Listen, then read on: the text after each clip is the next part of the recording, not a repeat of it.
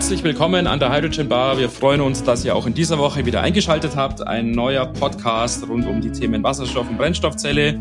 Wir haben es uns wieder zu dritt an der Hydrogen Bar gemütlich gemacht. Johannes und Jeanette sind wieder da und nehmen die Stühle neben mir in Beschlag. Hallo Leute, Servus, schön, dass ihr wieder da seid. Hallo, guten Morgen. Hallo Jeanette. Ja, es freut uns, dass du wieder hergefunden hast. Wir hatten letzte Woche wirklich sehr, sehr interessante Themen besprochen von äh, den, den dezentralen Projekten zu den großen Projekten und wie sich alles entwickelt. In dem Zusammenhang hattest du auch mal die, die Wasserstoffstrategie erwähnt und gesagt, dass ihr von der DENA die ja mit begleitet, da das äh, Wirtschaftsministerium unterstützt, quasi die, die Wasserstoffstrategie auch wirklich umzusetzen. Die ist ja jetzt inzwischen auch schon zwei Jahre alt. Ähm, wie würdest du denn den aktuellen Status sehen? Also hat diese Wasserstoffstrategie was gebracht? Hat die was angestoßen? Wie, wie entwickelt sich da gerade die Wasserstoffwelt im deutschen Raum? Ja, die Wasserstoffstrategie war natürlich der wichtige Schritt für Deutschland, um halt wirklich diesen Markthochlauf anzustoßen. Ich hatte beim letzten Mal schon erzählt, dass wir mit der Strategieplattform Power Gas da schon ein bisschen Pionierarbeit geleistet haben. Es gab ja damals auch schon Projekte in Deutschland. Es gab so im Jahr 2018 etwa, als man überlegt hat, eine Wasserstoffstrategie zu entwickeln, gab es ja schon etwa 30 Projekte in Deutschland, die zum Teil auch schon seit fünf, sechs oder länger, fünf, sechs Jahren oder länger tatsächlich auch diese Idee von Power und die Elektrolyse getestet haben in den verschiedenen Konstellationen für verschiedene Anwendungsfelder. Das waren aber natürlich alles nur kleine Projekte und um wirklich Wasserstoff sinnvoll zu nutzen für die Energiewende als Klimaschutzmöglichkeit, als Technologie, um uns halt in der Transformation auch voranzubringen, brauchen wir das natürlich in viel größerem Maßstab. Und für sowas braucht es dann auch eine nationale Strategie, die wir dann im Jahr 2000 erhalten haben.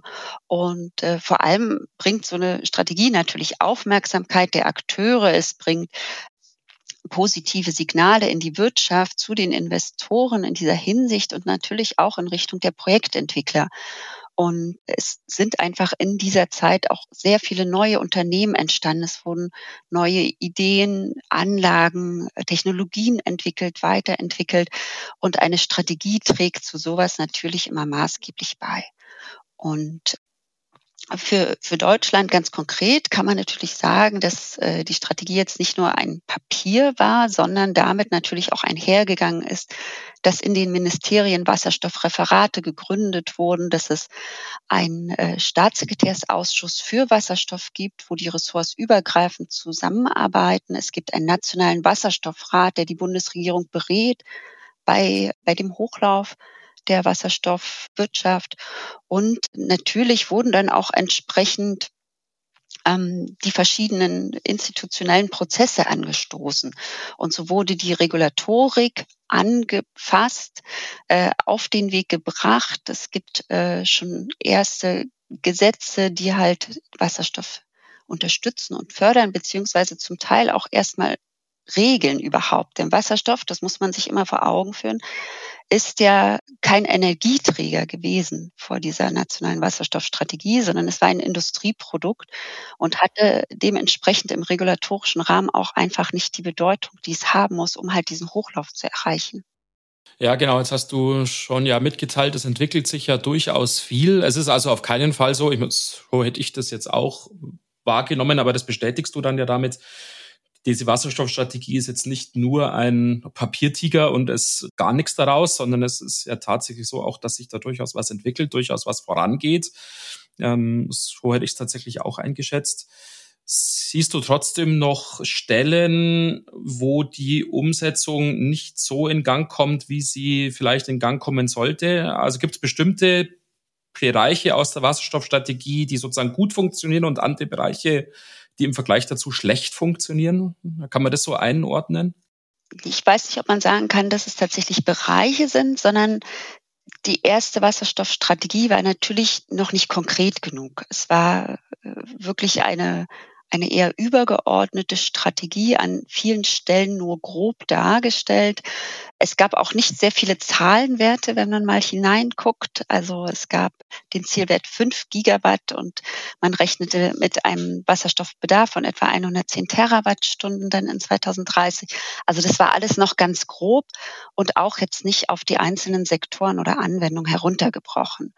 Und Insofern mit der neuen Wasserstoffstrategie ist es natürlich wichtig, dass das alles konkretisiert wird. Und wir sehen jetzt, dass in diesem Entwurf, der geleakt wurde, ein Zielbild dargestellt ist. Wie soll dieses, diese ähm, Wasserstoff Wirtschaft in Deutschland aussehen in 2030, aber auch schon weiter gedacht nach 2035, wie können wir dorthin gelangen? Und man hat tatsächlich konkrete Maßnahmen festgelegt. Also in der ersten Wasserstoffstrategie waren auch diese Maßnahmen sehr grob. Da gab es dann ganz oft Formulierungen, wir haben den Sektor fest im Blick oder Dinge müssen noch untersucht werden oder hier braucht es noch Studien. Also man hat die Probleme damals schon adressiert, aber natürlich war man einfach noch nicht in der Lage, das dann auch ganz konkret auszuformulieren und die, die konkreten Problempunkte auch tatsächlich zu adressieren. Inzwischen ist man da ja, ja schon weiter. Also man hat natürlich wahnsinnig viel mehr Erfahrung, auch ja, in gewisser Weise praktische Erfahrung gesammelt.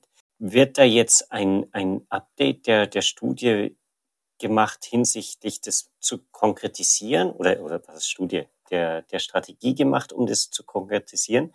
Oder ist es was, das man dann eher ja, dem, dem Markt überlässt und, und dann einfach nur durch geschickte Gesetze, Förderungsinstrumente, was auch immer, versucht, den, ja, die, den Wasserstoffmarkt in die richtige Richtung zu treiben und, und zu führen?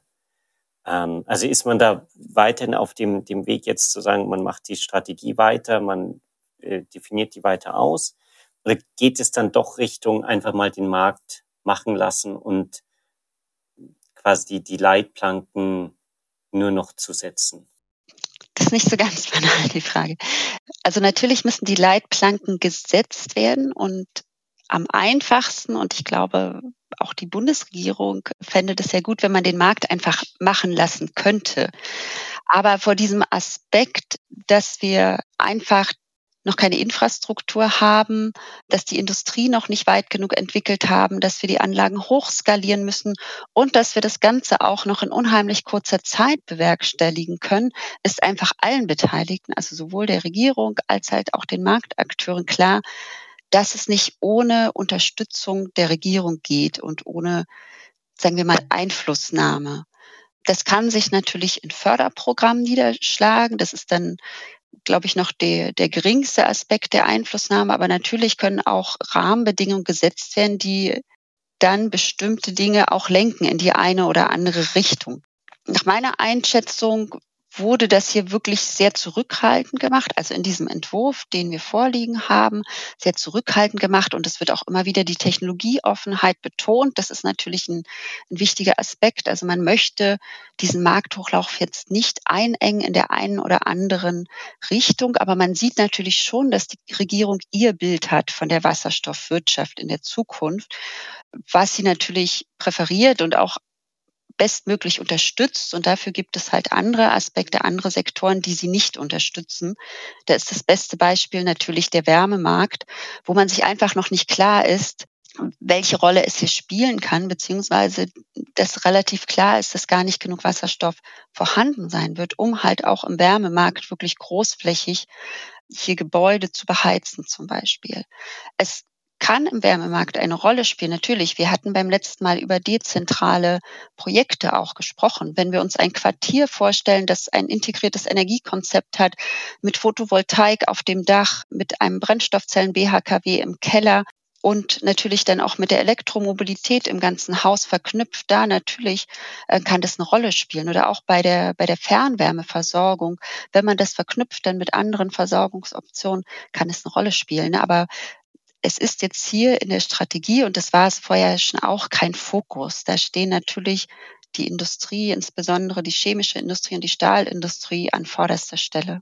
Das ist natürlich auch ein möglicher Kritikpunkt oder ja durchaus ja nicht nur ein möglicher Kritikpunkt, sondern ein Kritikpunkt, den man in der Praxis ja durchaus hört, dass gewisse Bereiche, jetzt hast du die Wärme genannt und so weiter, in der Wasserstoffstrategie nicht oder nicht in ausreichendem Maße adressiert werden. So ein Vorwurf wird ja hin und wieder sogar auch Richtung Verkehr erhoben.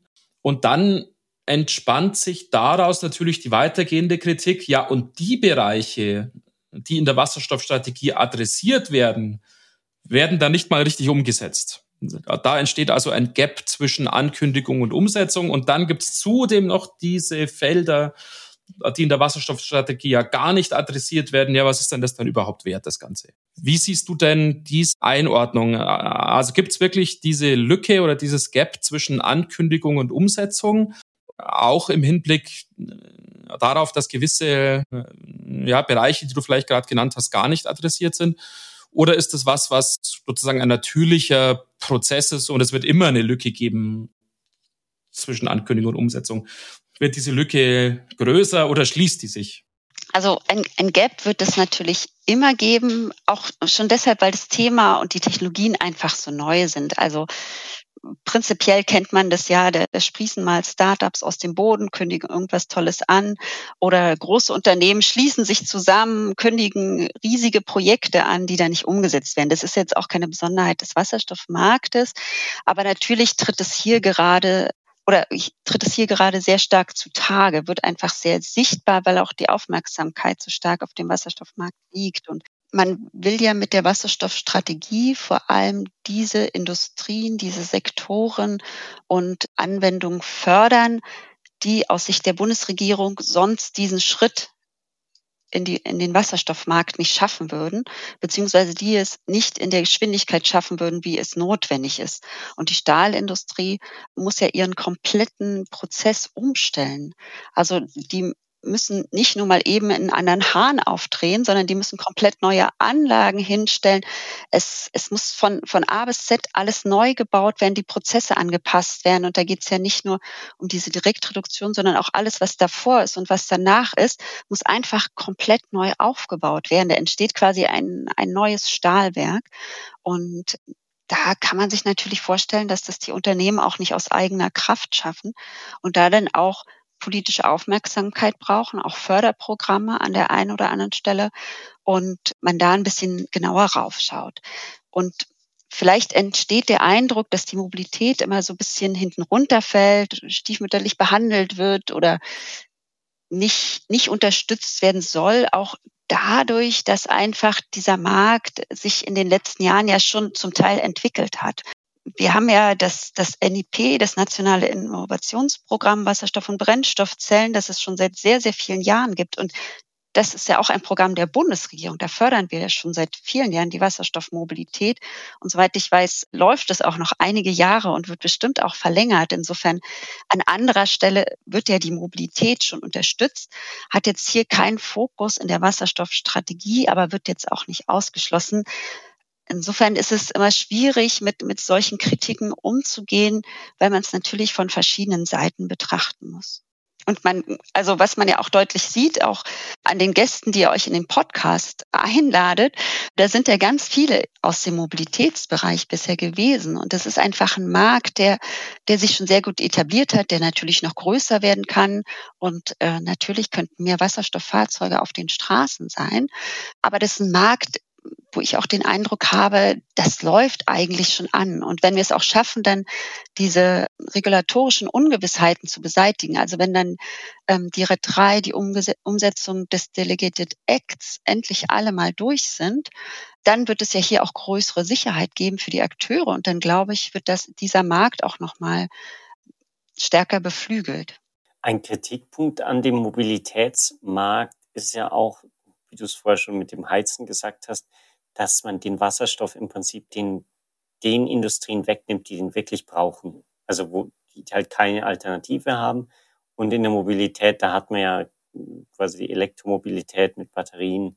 Deswegen sollte man quasi sich gar nicht auf diese Ablenkung fokussieren äh, oder sich ablenken lassen, dass man da jetzt anfängt, Wasserstoff, Brennstoffzellenmobilität in, anzubieten, zu entwickeln und die Leute zu verunsichern im Prinzip. dass sie nicht wissen, welche Technologie soll ich mir denn kaufen.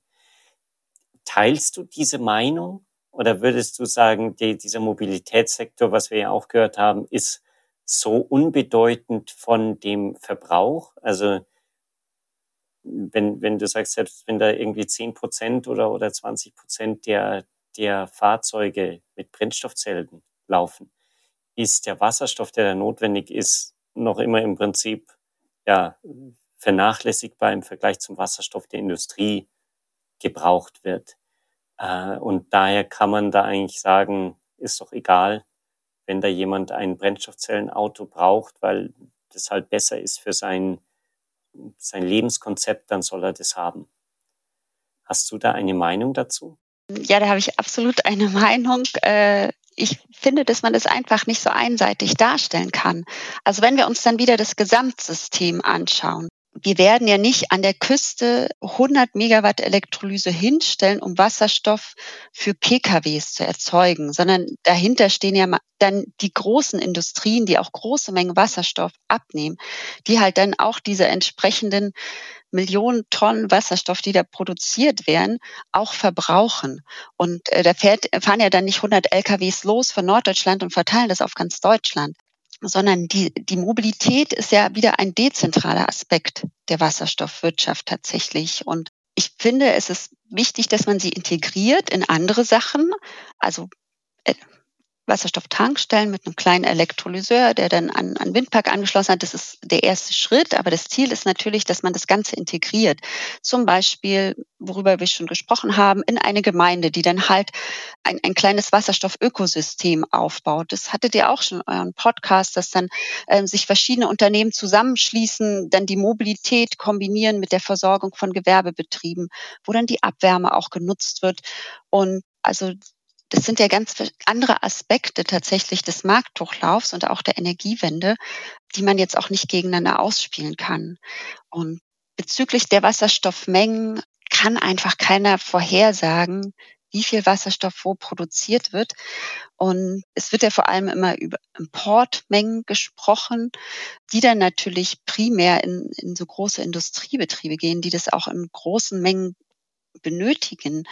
Ähm, aber die dezentralen Konzepte laufen ja jenseits davon. Ähm, wenn wir natürlich davon ausgehen, was wir müssen, dass die erneuerbaren Energienpotenziale in Deutschland beschränkt sind, wenn wir also nochmal die Sache viel größer denken, dann natürlich scheint es logisch, dass man den erneuerbaren Strom, den man hat, dann auch zuerst in die Elektromobilität steckt. Ähm, aber das habt ihr auch schon mehrfach gezeigt. Und das ist ja auch ein wichtiger Aspekt unserer Arbeit bei der DENA, dass wir immer das Ganze integriert betrachten. Und so muss sich halt das Ganze also die Mobilität muss sich in das gesamte Konzept einfach eingliedern und muss eine sinnvolle Gesamttransformation einfach darstellen. Ich habe zum Ende vom letzten Podcast hin gesagt, dass du hier eine Perspektive reinbringst, die wir noch nicht so oft im Podcast diskutiert haben. Und jetzt hast du ja auch bestätigt, dass wir schon diverse Punkte hier ganz oft im Podcast reflektiert haben. Natürlich, es gibt schon ganz schön viele Folgen. Und das ist natürlich dann in gewissem Sinne auch eine, ja, ich weiß nicht, ob es eine Gefahr ist, aber es ist zumindest so ein, so ein, so ein Thema, was man immer im Hinterkopf hat. Wir sprechen im Podcast, wie du es gesagt hast, mit vielen Vertretern aus der Mobilität, aus der Infrastruktur, irgendwelche Startups, ähm, vor allem natürlich mit Akteuren, die sich in ihrem Leben sozusagen jeden Tag mit dem Thema Wasserstoff beschäftigen. Und ähm, zumindest bei mir ist es ganz genauso. Ich mache es im Beruf, ich mache es im Hobby auch noch beim Podcast hier. Der Johannes hat zumindest ein bisschen den weiteren Blick, der macht jetzt nicht nur Wasserstoff. Aber da ist natürlich immer die Gefahr, ja, bewegen wir uns denn in so einer Bubble? Das ist ja so eine Unterstellung oder eine, eine Anklage, die ganz oft erhoben wird, äh, dass wir eben halt durch das, was wir im Internet angucken und was wir da lesen, uns immer mehr in so eine Filterblase hineinsteigern und dann nur noch das auch tatsächlich zu lesen bekommen, was unseren Interessen entspricht oder was unserer Meinung entspricht. Und dann ist natürlich die Gefahr, ja, man kreist nur noch um sich selbst. Und wir sprechen jede Woche hier im Podcast über Wasserstoff und, und und, und dann kommt es einem manchmal so vor, als ob es gar nichts mehr anderes gibt als Wasserstoff da draußen und die ganze Welt dreht sich nur noch um Wasserstoff. Wie schätzt du denn jetzt aus deiner Sicht oder aus Sicht der DENA, weil ihr habt ja diesen viel, viel breiteren Fokus. Ihr habt die Alternativen im Auge, ihr habt die Möglichkeiten für, für die zukünftige Energieversorgung, für die Energiewirtschaft im Auge. Ist dieses Thema Wasserstoff jetzt wirklich so eine Bubble, auch die dann irgendwann platzt und dann wieder weg ist und äh, und die Akteure, die sich damit beschäftigen, sind dann alle ganz überrascht und denken sich, ja, aber ich habe doch gar nichts anderes gelesen die letzten Jahre als Wasserstoff und plötzlich wird's nichts mehr. Wie schätzt du das ein? Gibt es diese Gefahr tatsächlich? dass die Blase komplett platzt, die Gefahr besteht nicht aus meiner Sicht und auch nicht aus Sicht der DENA, sondern wir sehen definitiv eine wichtige Rolle für Wasserstoff in der Energieversorgung der Zukunft.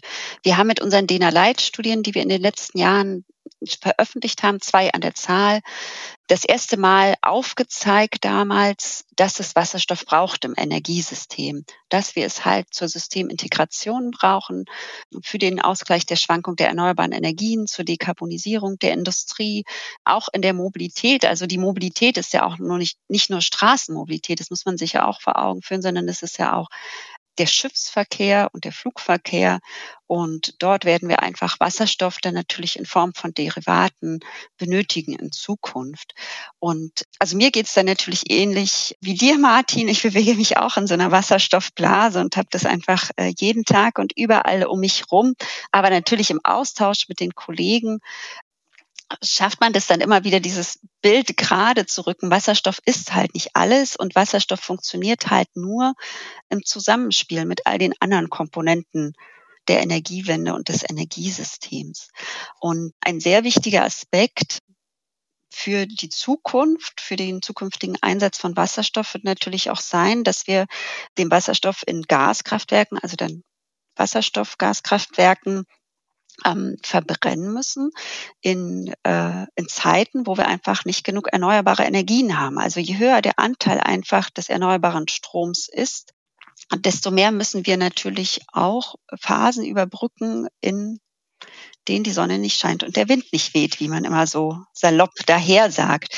Und wir sehen einfach, dass da wirklich ein großer Teil des Wasserstoffs in Zukunft auch dafür benötigt wird, um dann auch die Energiesicherheit, Systemstabilität zu gewährleisten. Das ist jetzt wieder ein gutes Stichwort für die Frage, wie du denn die Zukunft jetzt siehst ähm, der Wasserstoffindustrie. Also hast du da ein Gefühl, wie sich das in den nächsten Jahren, vielleicht Jahrzehnten entwickeln wird, wo wir am Ende wirklich ja hinkommen werden?